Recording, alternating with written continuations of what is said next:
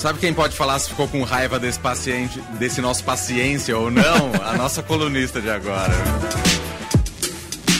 Mais educação. Com Renata Cafardo. Essa é a colunista mais paciente da história do rádio brasileiro. Oi, Renata Cafardo! Oi, Manuel, bem-vindo. Obrigado. Foi bem de férias? Foi ótimo, foi ótimo. Mas é, eu não tô no trânsito, então posso falar que foi ótimo. Você É. deve estar É. mais brava aí, né? Eu tô, Renata? estacionei aqui no meio de uma rua, porque eu achei que ia chegar a tempo para poder fazer a coluna de casa, mas não. Tem- eu- sabe quando o Waze só fica aumentando, aumentando, aumentando? Eu falei, meu Deus, melhor eu parar. Aí parei, tô aqui com um laptop aberto, um celular na mão do meio, espero que eu não seja assaltada, né, na rua. Você tá segura, né, Renata? Por favor. Senão a gente te libera. Não, tá tudo bem, tudo É, bem. então tá bom. Tô com meu filho aqui do lado também, que eu fui buscar ele na escola e não consegui chegar em casa de volta. Filho São Paulino? Filho São Paulino, claro. tá Eu sei que ele deve estar com ansioso alta pra expectativa para domingo. Eu imagino, eu imagino. É, tenho- ontem não foi muito bom no São Paulo, mas a gente vai Mas é assim né? mesmo, É antes da assim final, perde mesmo, porque tá muito nervoso. Vai jogar Ah, bem no domingo. ótimo argumento. Tá, Ótimo, não. pode fala deixar. Que, fala que o jogo anterior não conta, o que conta é o do domingo. Vai dar tudo Ele só certo. não está ouvindo o rádio agora, que se eu ligar agora vai ficar dando uma. Depois você Mas eu conta vou falar pra pra ele. ele. Eu conto. Então pode tá deixar. bom. A Renata vem hoje com uma coluna que. Sabe que quando você vai falar com uma- um amigo, um colega e fala, você quer, eu tenho uma boa e uma má notícia, qual que você quer primeiro? Hoje a sua coluna é isso, não é, Renata? É, qual que você quer primeiro? Vamos com a boa primeiro. É, a boa, é até por ordem cronológica, né? A boa foi de ontem, uma notícia que foi divulgado ontem, um, um ranking internacional, né? O QS, é, World University Rankings, né? De 2024.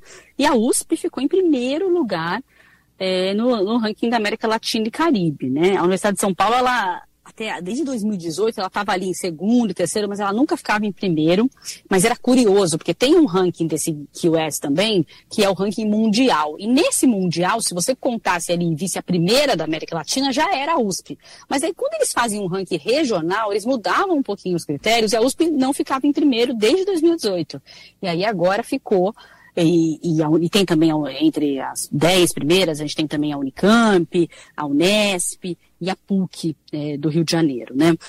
Agora, isso é, é algo assim, é sempre muito legal, obviamente, ficar em primeiro lugar do ranking, mas assim, são rankings que, que muitas vezes eh, têm os seus próprios critérios, todo ranking tem seus pró- próprios critérios, mas que não vêm outras questões das universidades brasileiras, por exemplo, a gente aqui, né, são universidades públicas, as que ficam muito bem colocadas no ranking, as de São Paulo sempre ficam melhor, porque é, elas têm ali uma garantia de financiamento, porque as três universidades aqui, a USP, a Unesp e a Unicamp, são financiadas por 9,57% do nosso ICMS, então 9, né, quase 10% do ICMS do Estado vai direto para essas três universidades.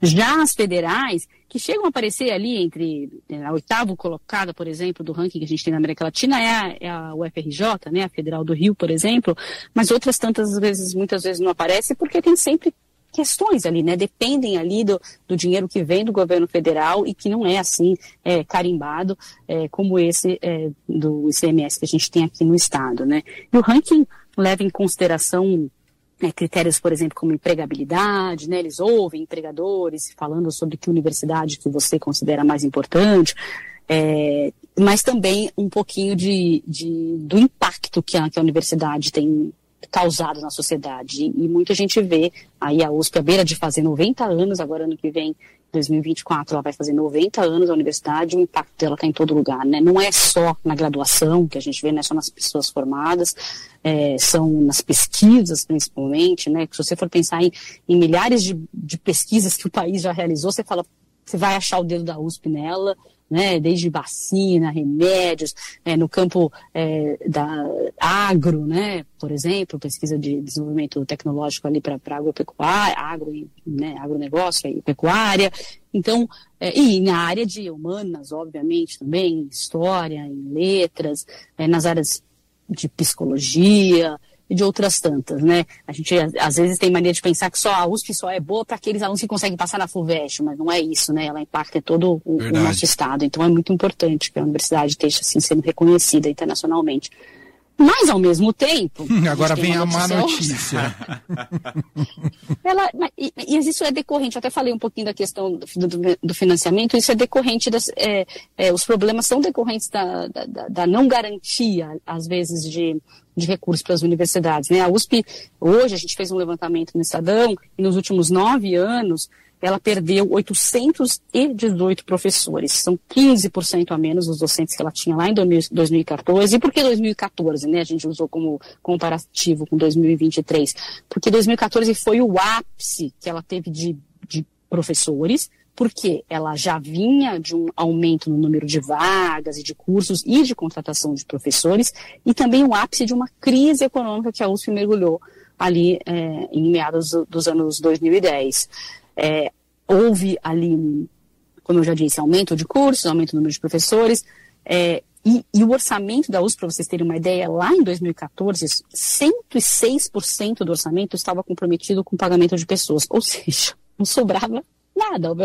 Mal, 106, quer dizer, mais do que o orçamento todo da USP estava comprometido naquele momento só em pagar é, pessoal. E aí o que aconteceu? Com o tempo eles tinham um fundo de reserva de milhões de reais que começaram a ser consumidos para pagar essa, para pagar funcionários e para o restante da, ali do custeio da, da, instituição. Eles fizeram um programa enorme de demissão voluntária e em meados ali de 2018 começaram a melhorar. Só que depois, 2020, veio a pandemia. E aí não foi possível também mais contratar professor. Então, os professores que saíram, tanto nesse plano de demissão voluntária, quanto os que se aposentam e morrem, a, o índice é de cerca de 100 a 120 professores se aposentam e morrem por ano na USP, se aposentam ou morrem.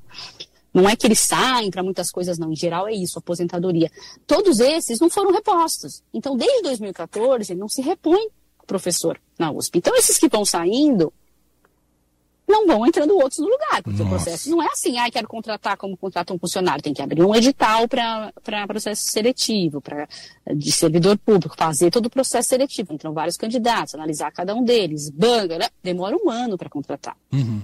Então, agora, nesse momento, até a reitoria já liberou 878, 79 vagas para as unidades. Mas mesmo assim, esse segundo semestre já começou, a gente teve relatos de alunos com cursos cancelados. Né? Na ECA, por exemplo, no curso de audio, audio, audiovisual, a gente entrevistou uma menina, a matéria foi feita com a Giovana Casso também, é bom lembrar essa matéria que a gente está publicando hoje no site do Estadão, com a repórter Giovana Casso, ela que conversou com, com essa aluna, que está no oitavo semestre e ela precisa fazer a disciplina de História da Arte. Só que foi cancelada porque não tem professor. Então ela não consegue se formar porque ela não faz a disciplina obrigatória.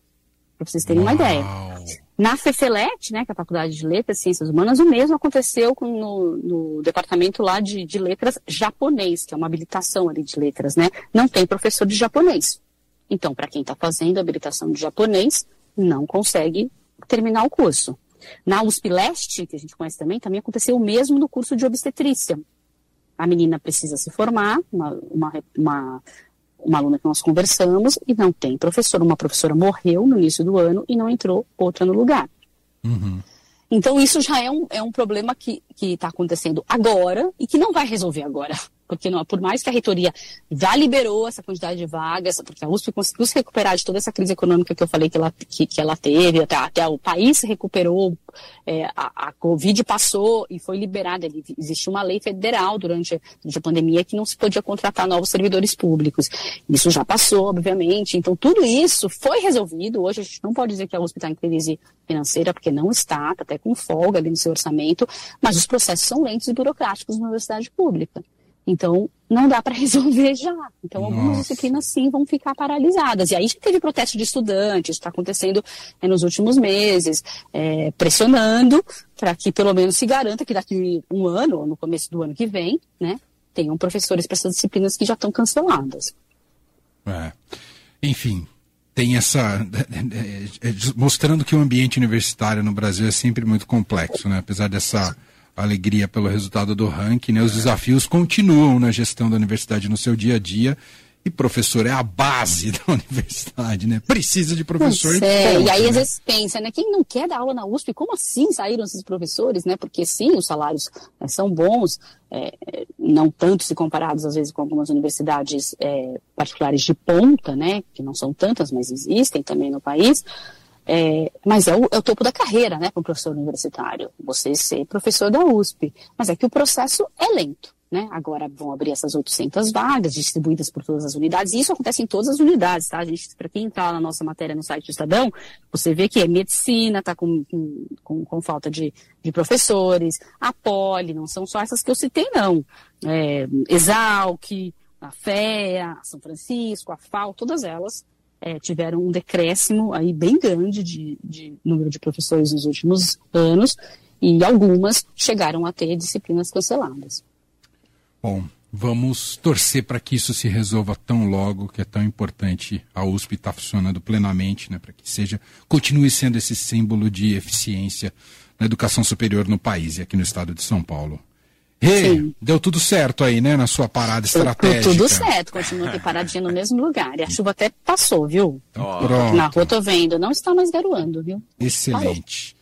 Não o trânsito, o trânsito Não, o trânsito, isso aí só aumenta. A gente eu tô aqui em Perdizes, perdida aqui no meio. E olha, eu moro muito perto desse Koala Festival, viu? Tô vendo vocês todos felizinhos. Ah, eu só espero então vai, eu vou pedir pro... cabe com a minha rua. Vou pedir para os artistas te mandarem um abraço, tá bom? Durante os shows. Um Pode mandar, eu escuto lá da minha casa. Estamos fazendo passagem de som. Eu tô ouvindo passagem é, de som. É, tem rolado passagem de som já. Tem. Exato. Eu falo, putz, bom, não posso, não posso nem reclamar. Excelente. Rê, um beijo para você. Até semana que vem. Um beijo, um gente. Beijo. Até.